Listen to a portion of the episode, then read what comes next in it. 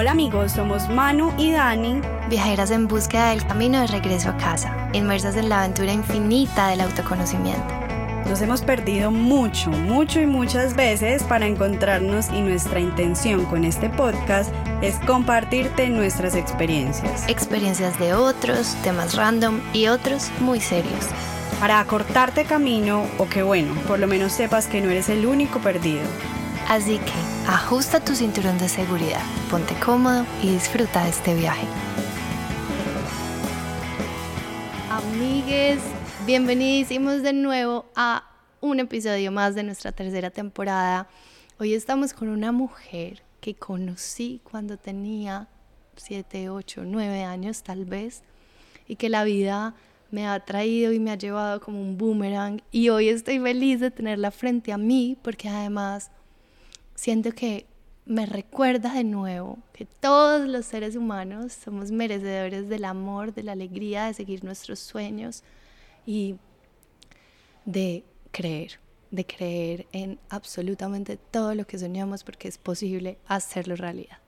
Antes de comenzar, yo les voy a compartir un texto que ella escribió para que se vayan imaginando y haciendo una idea de quién tenemos frente a nosotros el día de hoy y cuál es el tema que vamos a tratar. Amigue, escúchate pues estas letras. A ver, a ver, atenta. Amor, esta gente nos está mirando. Esto nos pasa, sí, nos pasa. A veces en la calle, otras veces en matrimonios o en fiestas. Algunas veces las miradas son de sorpresa, otras son chisme y algunas juzgan, hieren. A veces nos hacemos las bobas, otras nos incomodan, unas nos dan rabia y otras tristeza. Normalmente en las fiestas, discotecas y restaurantes de Medellín, todo el mundo nos mira, y esas miradas estorban, nos sentimos animales en un circo. Nos miran porque somos dos mujeres bailando, nos miran porque una es una mujer hermosa para los estándares de la sociedad en que vivimos y la otra es una mujer gorda. Nos miran porque somos diferentes, nos miran porque la diferencia les incomoda y deciden incomodarnos. Nosotras estamos juntas porque nos amamos Caminamos cogidas de la mano porque nos amamos. Nos damos besos porque nos amamos. Nos tomamos fotos juntas porque nos amamos. Así que no esperen nunca que nos escondamos y dejamos de demostrárnoslo. Si les molesta, tápense los ojos, cambien de acera, dejen de seguirnos o retírense. Pero nosotras nos quedamos porque nos amamos. No, no, no, no. Necesito, necesito una presentación de este ser. Ya, ahora sí. Antes de presentarla, me parece muy importante resaltar un estudio que encontré que se hizo en Australia, en donde hablaban de el porcentaje de la población que decidía esconder su identidad de género en diferentes eventos. Y encontré que en los servicios, digamos, pues como servicios que sociales, pues no sé, como que uno va al banco. Eh, el 34% de estas personas las esconden, el 42% en, las, en la vida social, en la comunidad y el 39% en el trabajo. Y creo que es mucho de lo que estaba hablando y lo que escribió la Liz Solorzano en este texto. Y por eso es que hoy queremos invitarla para que todas las personas que nos escuchen empecemos a comprender y a simplemente disfrutar el amor, que el amor es amar a cualquier tipo de ser que existe. Entonces, yo quiero que sea ella la que se presente además, porque es que llevo como 25 años sin verla. Mentiras, no, tampoco estoy tan vieja. Pero ella es la Lisa Lorzano y está aquí con nosotros y bueno, aparte de ser un ser extraordinario, queremos que seas tú quien nos cuente, además que resaltemos el tema de seguir los sueños, pues quién eres, de dónde vienes, qué haces pregunta facilita. ¿Quién eres, Lali? Facilísima esa pregunta. Yo, yo soy Lalis, efectivamente, aunque en la cédula diga María de la Ida Solórzano. He sido Lalis desde que tengo como tres años. Por alguna razón ni siquiera ni con el, ni con el nombre me pude identificar. Pero he sido una niña alegre, he sido una niña que durante toda su vida ha necesitado crear para creer y que al crear creo y que al creer sigo creando más. Eh, soy una soñadora, sigo siendo una niña de 7 años, como cuando nos conocimos, como cuando hacíamos teatro humano. Igual, sigo haciendo lo mismo, nada ha cambiado esa niña de 7 años, solo que de pronto decidió vivir sin miedo. Yo creo que esa la Liz de, de hace ¿cuántos años tengo yo ya? Hace como 15 años más. Eh, tenía mucho susto de aceptar algo que sentía, sobre todo cuando fue creciendo y en la adolescencia. Y esta Lalis de ahora puede vivir en plenitud con su ser, con su deseo, con su, con su placer, con su interior, con todo. Y eso, eso soy yo. Soy, soy una persona muy transparente. Eh, no hubiera podido vivir en el closet porque si me hubiera notado, no, no hubiera sido capaz, me hubiera salido letreros por todas partes. Y soy una persona feliz, mucho me gusta la felicidad, disfruto la felicidad, aunque también me soy mis tristezas y las siento y me, y me doy más duro y pongo canciones más tristes para llorar más. Soy teatral, soy dramática, soy, soy, soy teatro. cuatro en el enneagrama, ya, la identifiqué. Eso me habían dicho ya antes, pero ahorita me das más explicaciones de eso, por favor, gracias. Eh, sí, soy, soy, soy, un ser humano muy humano. Siento al máximo, me gustan muchísimo los seres humanos en todas sus formas, todas sus capacidades, discapacidades. Eh, nada, eso soy yo. Mm, tengo una duda. Nosotras estábamos hablando anteriormente que habíamos salido del closet, por ejemplo, del closet espiritual o del closet de tener un trabajo común, como yo era banquera y un día decidí, uff, no quepo en este closet y tengo que salir. Y eso también implicó enfrentarme al de mi papá, que también era un banco y pues su closet sí le ajustaba perfectamente a sus necesidades y claramente a mí no. ¿Cuál fue tu closet? Bueno, ahí hay un término, ahí hay una cosa delicada que la voy a hablar acá, de, usar el término de salir del closet para otras cosas que hablaba con varios amigos y amigas y amigues que tengo activistas que les da mucha rabia que se roben ese término de salir del closet porque para nosotros fue muy difícil y no es lo mismo comparar de verdad lo que es porque es que nos han matado por ser homosexuales, nos han matado por ser eh, diferentes, a compararlo con cambiar de trabajo, con cambiar de ropa, con cambiar de estilo, con, como con otras cosas que de pronto son más fáciles sin demeritar la dificultad que tienen también. Entonces, eh, eso, me acuerdo ese llamado de mis amigos activistas, amigues activistas, cuando me dijeron, hay pilas que salir del closet de verdad fue algo súper significativo para la comunidad LGBT y no, no, no, es justo que nos lo estén robando. No es cierto, el término no es justo que lo estemos utilizando para otras cosas. Me lo dijeron una vez y lo aprendí y, y quiero, ya que lo dices, como traerlo acá a la mesa. Aceptado, eh, lo tomamos también. Te lo compro.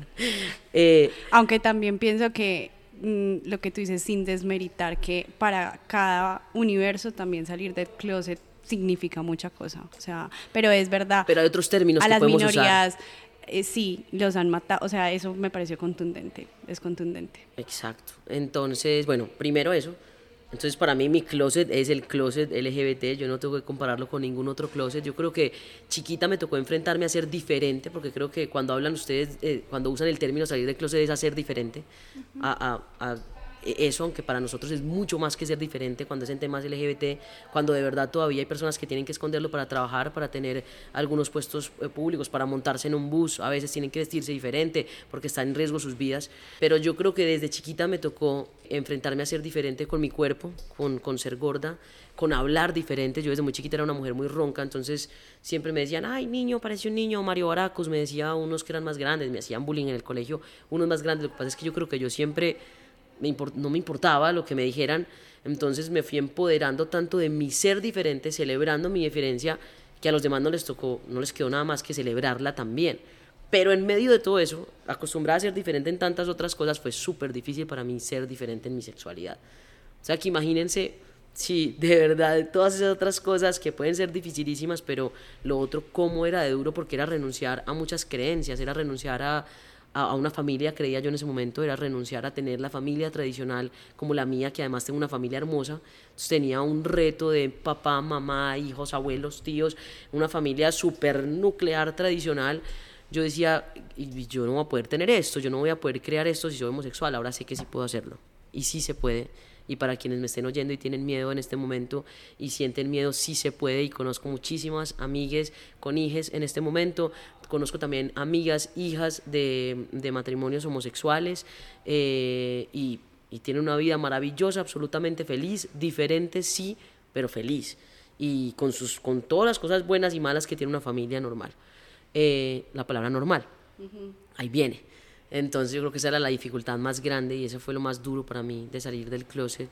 y de identificarme y de ser homosexual y aceptar que estaba enamorada de una mujer fue dejar de ser normal. ¿Cómo fue eso? O sea, ¿en qué momento tú dices, me gustan las mujeres? No sé si antes tuviste experiencias heterosexuales. Cuéntanos un poquito de ese, de ese diferencia o ese salir del closet en ese sentido. Mira, yo creo que a mí la gordura ser gorda en Medellín me ayudó muchísimo a no tener que descubrirme ni preguntarme ni cuestionarme nada, porque sencillamente una mujer gorda, dicen acá, no la mira, no la quiere ni la mamá. Así decimos, esas son nuestras cosas.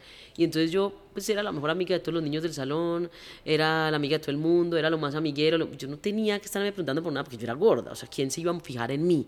Ah, ojo, pensamientos que están mal, pero ¿qué era lo que pasaba? O sea, eso era lo que pasaba realmente en mi cabeza y creo que en la de los demás. A mí nadie me iba a cuestionar porque no tenía novio. Pues, ¿quién se va a fijar en Lalis? Pues Lalis es una bacana, es un amor, es muy querida, pero ya, sí o qué, nada claro, más. creencias con las que crecimos, que es importante también recordar que todos las comprendemos de maneras diferentes y además se pueden cambiar. Exactamente, entonces ahí viene eso. Entonces yo creo que me hice la boba siempre, sí tuve por ahí una amiga cuando tenía 15 que mi relación era diferente al resto de las amigas, que yo ahora, claro, ya grande. Yo salí del cruce a los 21 años. A los 21 años ya yo miro para atrás y decía, obvio, qué pendeja, fui muy boba, obvio, obvio. Era, o sea, yo peleaba con ella y no era como, ay, una pelea normal de una amiga, sino que yo llegaba, lloraba en mi casa toda la tarde, fue pucha, no me saludó en el colegio, no me miró, no me dijo nada. O sea, era la tusa. Es más, ya grandes, ella ya está casada con un hombre y todo. Y yo, cuando salí del closet, le dije, oíste, yo creo que vos me gustabas. Y me dijo, obvio, yo sé.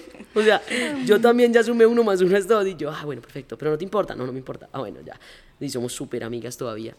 Eh, pero mi salida del closet fue cuando me fui a vivir a Bogotá. Yo creo que ayuda mucho eso, salir de Medellín, eh, ver otro mundo. Empecé a conocer más personas homosexuales. Yo en Medellín no conocía a nadie.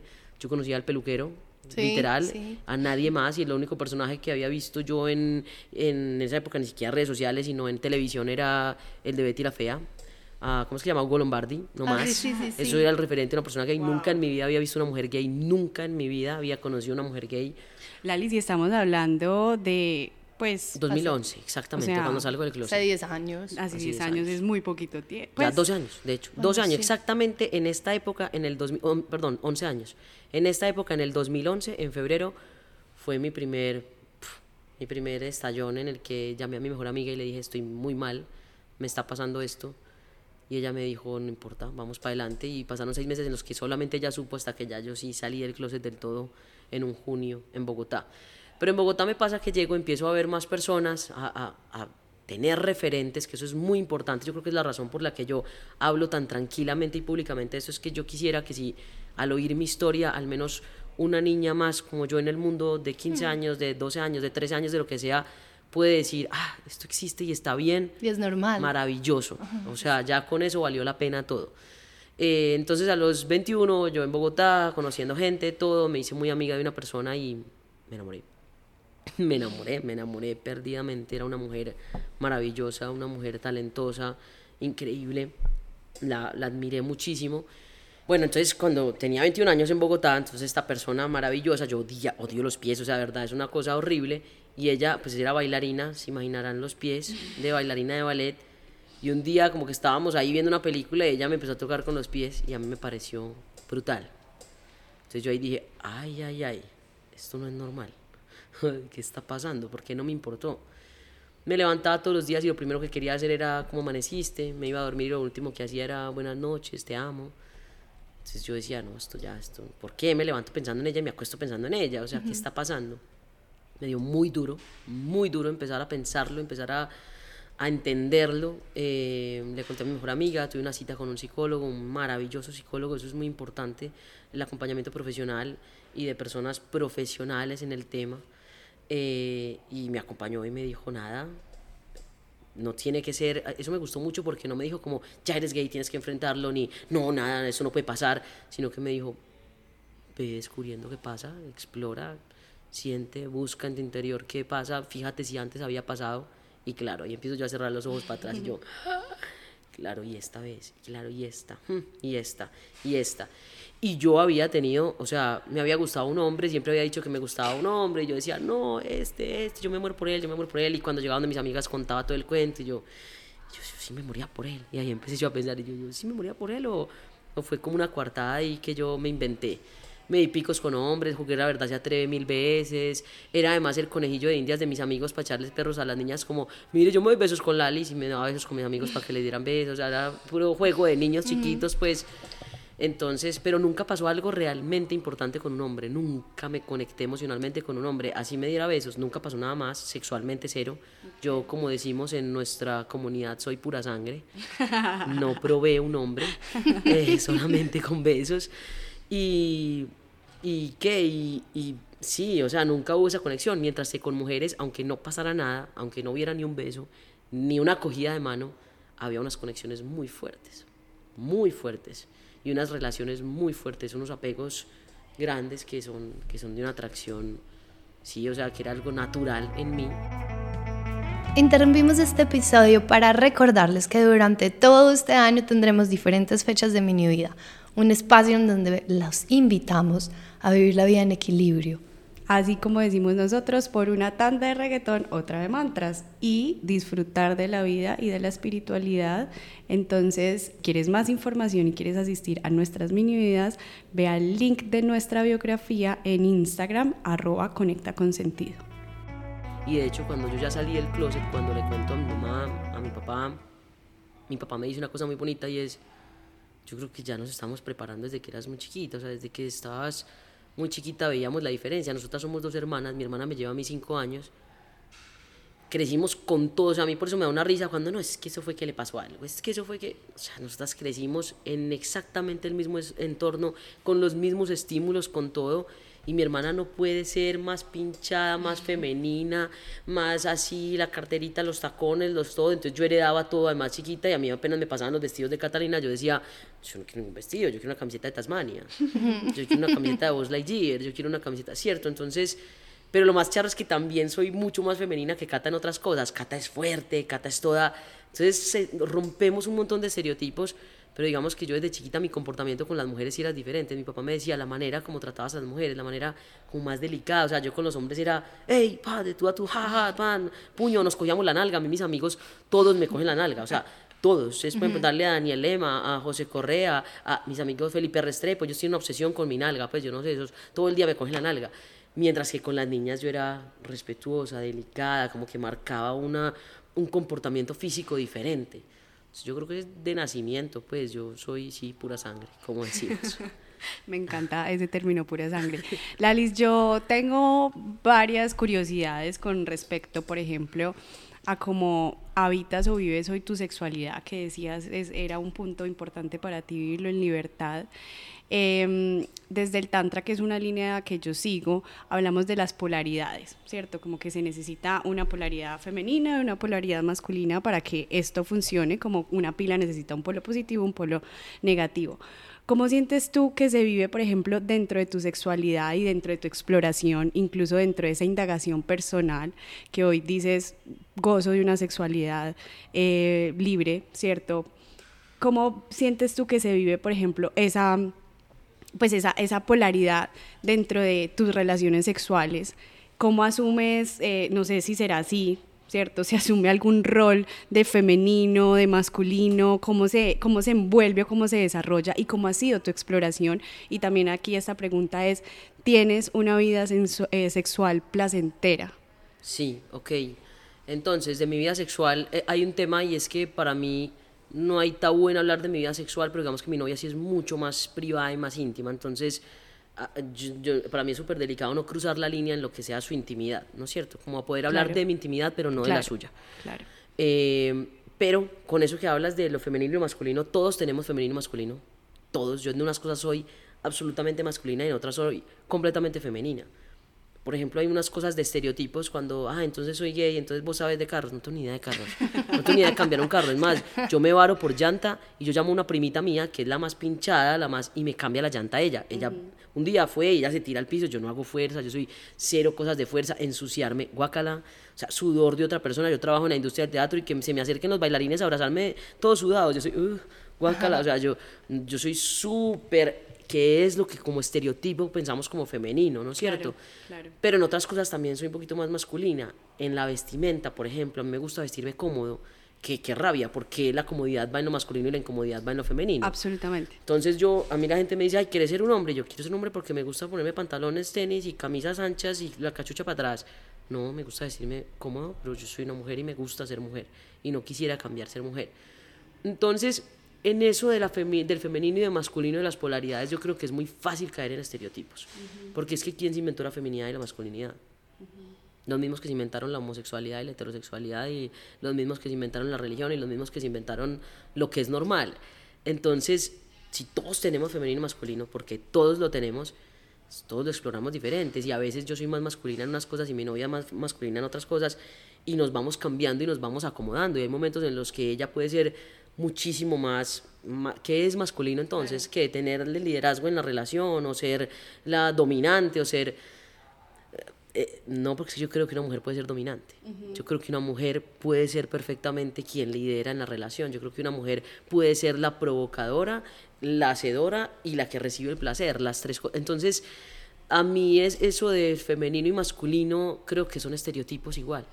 Claro, hablamos de, de estereotipos arquetípicos, eh, y hablamos de energías, ¿cierto? Que obviamente las energías las tenemos todos, lo que tú dices, energía femenina y energía masculina. Y por ejemplo, yo puedo tener una esencia sexual masculina siendo mujer, o sea, eso es independiente, ¿cierto? Pero ahí es, va mi pregunta con relación a tu intimidad, claro, ya hicimos la, la separación con, con lo de tu pareja, con relación a tu intimidad, tienes una vida sexual placentera en total exploración y, y por fuera de los estereotipos de lo que creen, porque entonces es, ah, una mujer lesbiana, ¿no? Y los vibradores y los... Claro.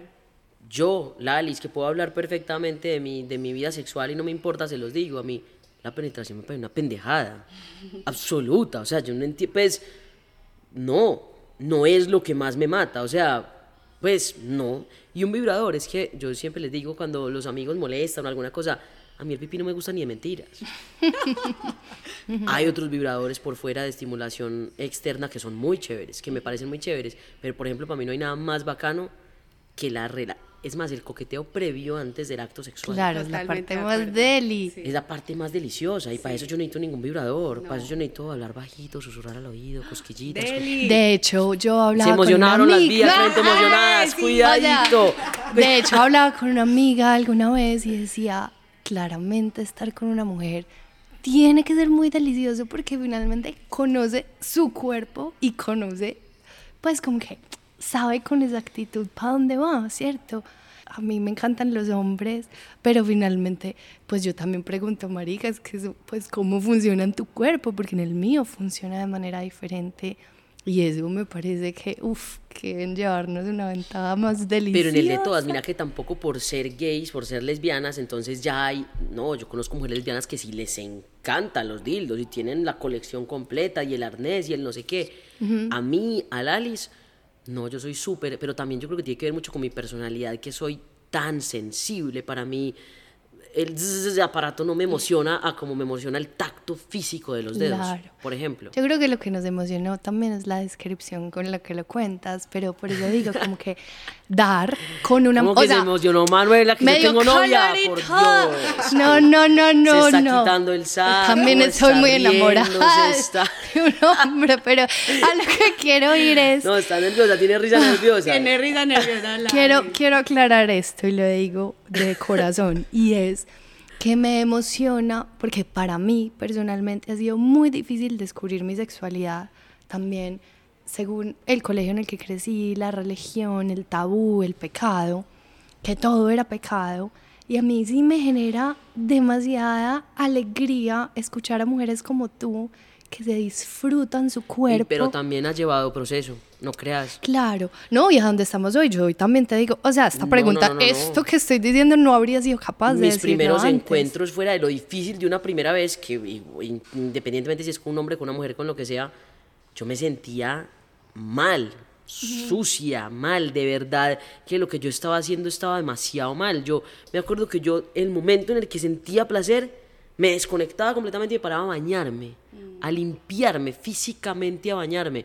Varias terapias psicológicas, por eso digo la importancia también de un acompañamiento profesional. Estuve en terapia con un acompañamiento, ahí trabajando, descubriendo, entendiendo que eso por lo que me sentía sucia y estaba mal habían sido construcciones sociales, claro. de cosas que había visto, que había oído afuera, ni siquiera dentro de mi propia casa. Yo vengo de una casa súper liberal, súper tranquila, donde mis papás nunca habían tabú ni con el sexo, ni con la sexualidad, ni con nada pero es impresionante los estímulos externos, el mundo de afuera. Yo lo había oído afuera, que eso estaba mal, que eso yo, ah, yo usaba la frase, yo antes de salir del closet decía, todo lo que es natural da frutos, si no da frutos no es natural. Y yo, imagínense lo que fue para mí misma decirme, hey, soy antinatural e, de acuerdo a esa frase, pues. De acuerdo a mí misma. Claro. Porque lo decía yo misma. Entonces, es un proceso, o sea, llegar a disfrutarme, porque también disfrutarme no solamente disfrutarse con una otra persona, sino disfrutarse uno mismo, disfrutar mi sexualidad, disfrutar hasta el coqueteo. A mí me pasó, si yo les contara... El autocoqueteo. no, el, coqueteo con otras personas. Ustedes no saben a mí cuántas oportunidades tuve de estar con mujeres increíbles y me cagué del susto. Claro. Me cagué del susto, es que yo decía, no, de pronto ella el otro día se va a arrepentir. No, ella de pronto el otro día va a pensar que yo más o menos la estaba acosando. No, ella de pronto, porque claro, yo decía, como esto no es un comportamiento normal que yo había visto antes, que yo tenía referente, entonces yo empezaba con una chica en la Universidad de Miami, en donde sea, cuando estaba estudiando, a conversar y yo era, no, esto no es normal. y uno, ¿cómo sabe? Pues como que... ¿Cómo sabía yo pues que era qué pena, pues, pues Y además porque tenía el palito para, para las heteroconfusas. Entonces, ay, ay, ay. Yo quiero explorar, entonces Lalis, pum, ah, No, no, no, a mí me decían esto. Es más, la primera vez que alguien me dijo esto, no, es que si yo empiezo a Dale, dale, contá, Yo estaba muy chiquita y tú conoces a la persona que me lo dijo. Y estábamos en mi finca y tú estabas. Ajá. Y estábamos jugando, conversando, bailando, teníamos 13 años, 14 años, no sé. Entonces éramos solo un plan de chicas, estábamos bailando, todas amigas, normal, que uno baila, toda la cosa. Y yo estaba bailando merengue con ella, pan, yo amo Ricarena, soy fan de Ricarena. Y yo, pan, con Ricarena, toda la vaina. Y ella me dijo, tú bailas muy rico. Y yo, sí. Me dijo, marica, si vos fueras hombre serías el novio perfecto. a los 13 años. Serías el novio perfecto. Es que si vos fueras hombre, haces cosquillitas delicioso, bailas demasiado bueno. Mm, conversa rico. A los 13 años. Y yo, ay, güey, pucha, ¿cómo así? Y qué loco eso, Lalis, porque yo ahora también dentro de algún camino em, miro hacia atrás y veo esos insights y veo esas cosas que se manifiestan desde que era pequeña. ¿Cierto? Y aquí quisiera hacerte una pregunta que me parece muy linda y es, ¿qué le dirías a la Lalis chiquita? Por ejemplo, a esa Lalis de 10, 13 años, 8, ¿Qué le dirías ahora? Que lo que siente no está mal. Que ese momento en el que la amiguita le dijo si fueras hombre, ya le hubiera podido decir, pero soy mujer y está bien. Y está bien. Que el momento en el que sintió ganas de darle un pico a una mujer le hubiera podido decir, tengo ganas de darte un pico. Está bien si ella no se lo quería devolver y no se lo tenía que dar, pero estaba bien decir que lo estaba sintiendo. O sea, que no tiene nada que ver con el hacer, sino con lo que sentía. Yo creo que no se trata de que hubiera hecho más, hubiera sido más necia, hubiera sido... No creo que se trate de eso, pero pero decirme a mí misma que lo que sentía no tenía que encerrarme a llorar en la mansarda de mi casa arriba escondidas poniendo Disney Channel a todo taco mientras yo lloraba para que mis papás no se dieran cuenta que estaba llorando por lo que estaba sintiendo. Yo me diría eso, que lo que sentía estaba bien.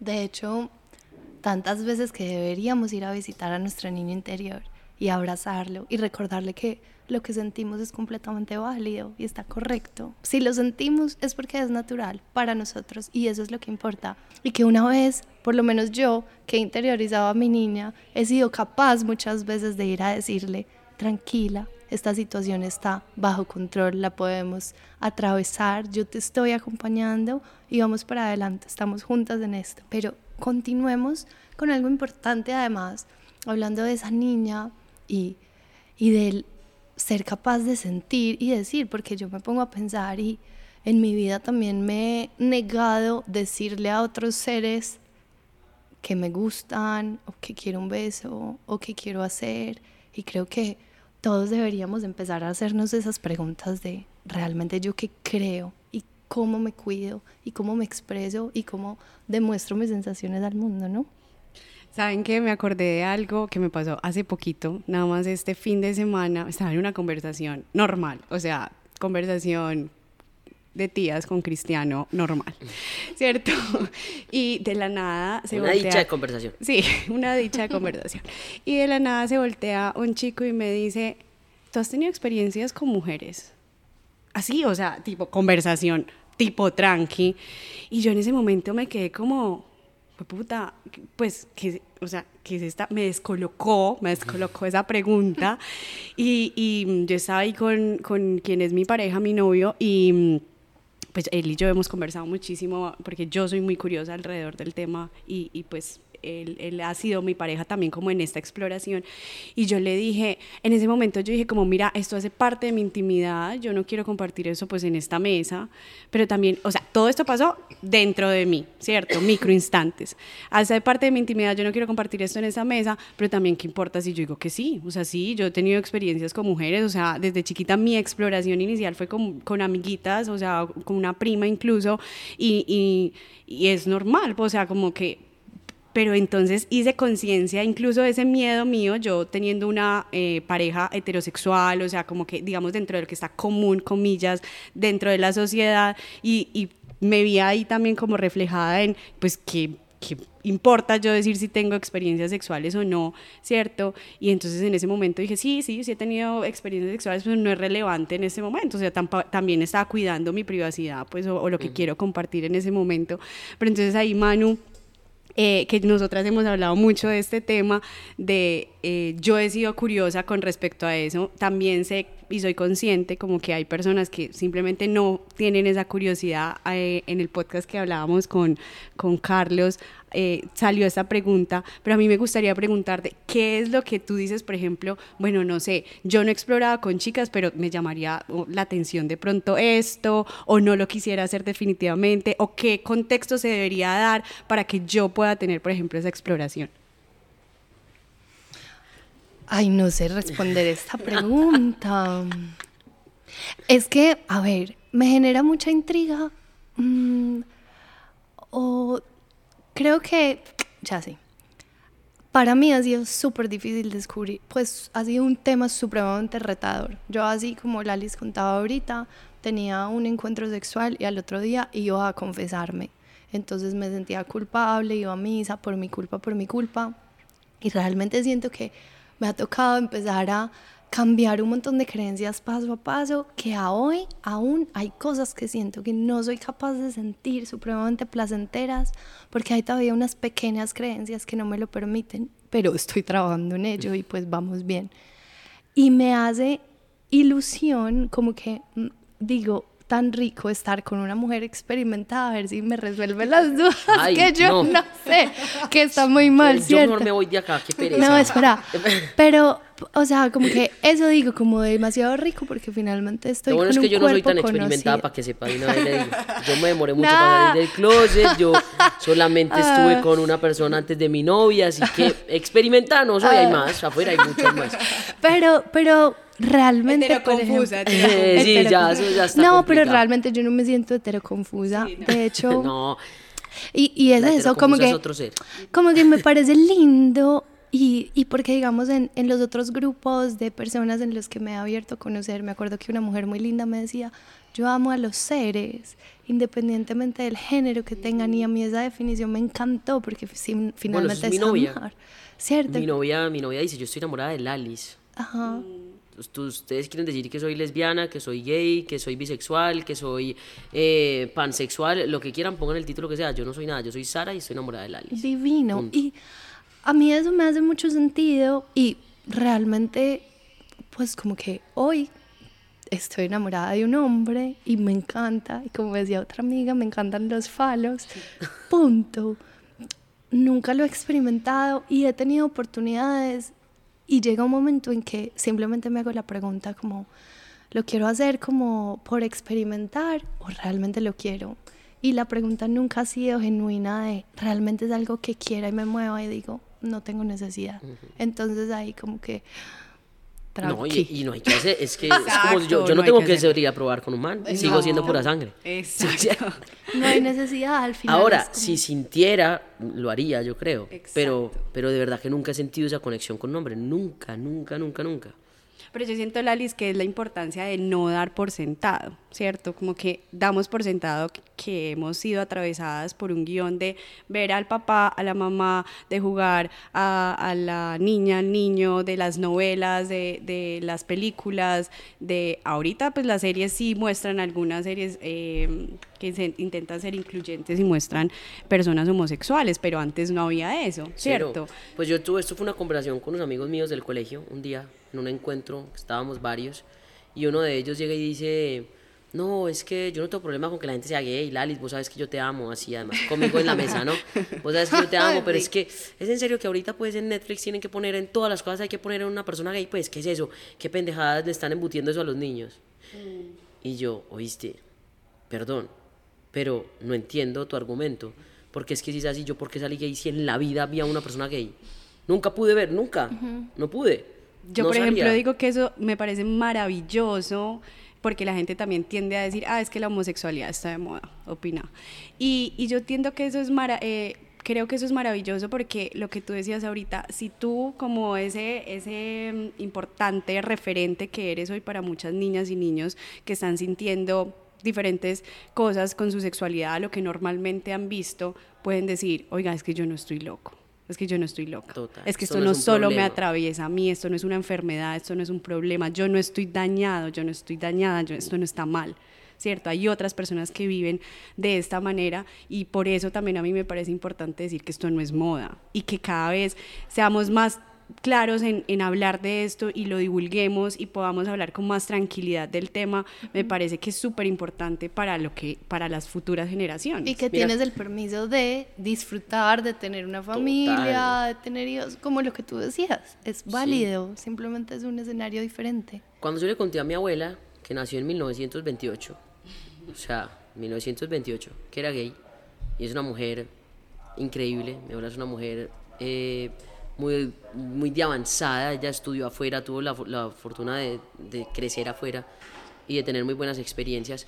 Eh, entonces ella cuando yo le dije me dijo, no importa, no pasa nada porque es que gays ha habido toda la vida. Me dijo mi abuela, es que toda la vida ha existido, lo que pasa es que no han podido hacerlo en tranquilidad. Yo sí quiero que tú puedas hacerlo en tranquilidad.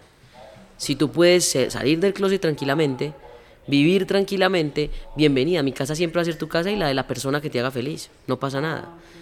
Entonces, siempre ha habido, ¿qué es lo que pasa? Que yo creo que eh, desde hace varios años venimos en un momento ya de visibilizarlo, de aceptarlo, de romper.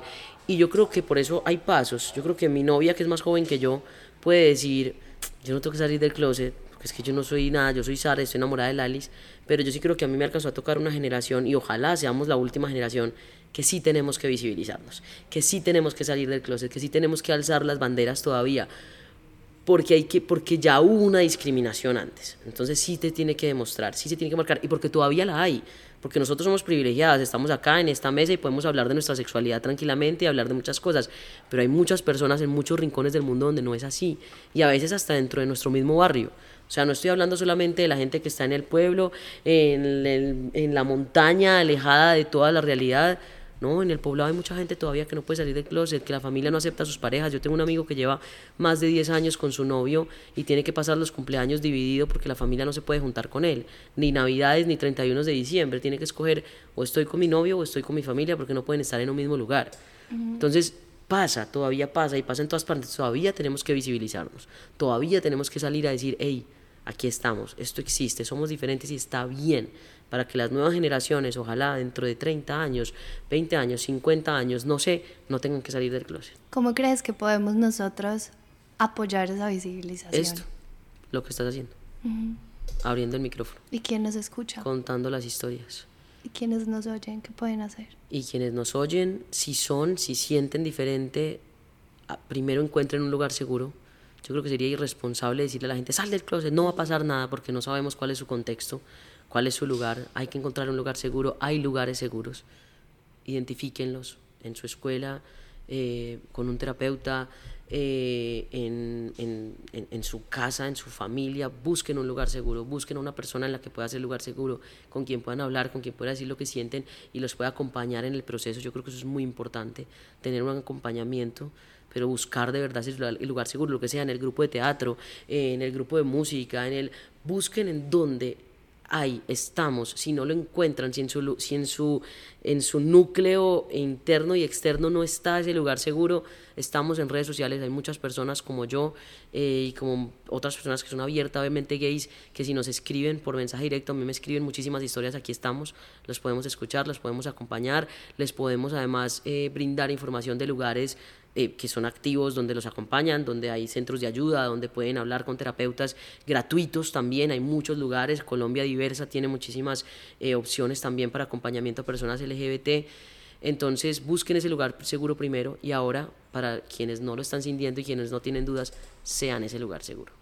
Mm. Sean ese lugar seguro. Yo creo que más que poner en redes sociales, más que que lo que está de moda, porque sí, a veces nos lo explotan, a veces nos explotan como personas diversas, a veces somos cuota diversidad, a veces las empresas más grandes se visten de arcoíris en junio, pero no lo aplican todo el año, no sean esas empresas y sean lugar seguro para la persona más cercana. Si tienen algún amigo, amiga, amigue, algo que sientan que solamente díganle aquí estoy. No lo tienen que sacar del closet a la brava, no tienen que decirle, mira, yo ya sé que te gusta, no, pero dile, mira, ¿sabes qué? A mí, a mí si alguien fuera gay, a mí no me importa. A mí no me importaría, a mí me parece, o sea, es que es normal. Y si tú sientes algo, yo estoy bien, a mí no me importa. Nada va a cambiar entre nosotros, nada va a cambiar para ti, solamente vas a ser más feliz. Entonces, yo creo que buscar lugar seguro si lo necesitamos y ser lugar seguro para los demás. Yo creo que para mí fue fundamental tener eh, la familia que tengo, los amigos que tengo, la primera, mi mejor amiga Juana Botero, que fue la primera persona que se lo dije, estoy segura que si su respuesta hubiera sido diferente, mi historia hubiera sido diferente. Si ese primer encuentro Juana me hubiera bloqueado y me hubiera dicho, uy, no, eso no está bien, de pronto yo nunca hubiera salido del closet, de pronto yo no me hubiera atrevido a ser feliz. Entonces, sean lugar seguro y busquen lugar seguro. Pues que seamos lugar seguro siempre y cuidemos ese metro cuadrado del que siempre hablamos. Y a ver, mi querida Lalis, para despedirnos, quisiera que te quedaras mucho tiempo, pero bueno, em, recomendaciones, libro, película, canción. No, recomendación número uno, ir el podcast de Con ella sí que está disponible en todas las plataformas digitales, que es nuestra obra de teatro musical, versión podcast, versión radioteatro, y que además estamos ya montando la versión física para que la vean en vivo en los teatros. No sé esto cuándo lo vayan a estar oyendo, si ya va a haber pasado o no ha pasado, pero vayan a mis redes sociales y ahí van a saber en qué estamos, si ya pasó si va a pasar, para que puedan ir a ver con ella sí, o si no, para que lo puedan escuchar en los podcasts. Ay, hay muchos libros, pero saben que yo, yo creo que en mis redes sociales yo siempre estoy compartiendo, como cosas que pasan, lo que va saliendo. Eh, teatro musical, a mí me encanta esta Rent, que es una obra también que habla de muchas formas diversas de amar y de ser. Eh, ¿Qué más? A ver, estoy pensando. A mí una serie que me ayudó muchísimo cuando estaba saliendo del closet, The L World, es lo máximo. es una maravilla, es una muy buena serie. Eh, y nada, yo creo que eso. Y un lugar al que puedas ir y encontrar calma? El mar o la montaña. Muy bien. Esos son mis dos lugares, o en la finca o en el mar. Lalis, muchísimas gracias por estar aquí, por compartirnos tu historia, por tu humor, por tu energía, por ser un referente seguro, por dejarnos ese gran mensaje de ser lugar seguro. Y a ustedes, quienes nos escuchan, abróchense el cinturón de seguridad porque este viaje continúa y cada vez es más profundo. Y ustedes nos pueden seguir en arroba conecta con sentido en nuestras redes sociales. Queremos agradecerle a Samuel Karakuchansky por editar y producir esta tercera temporada del Viajes hacia adentro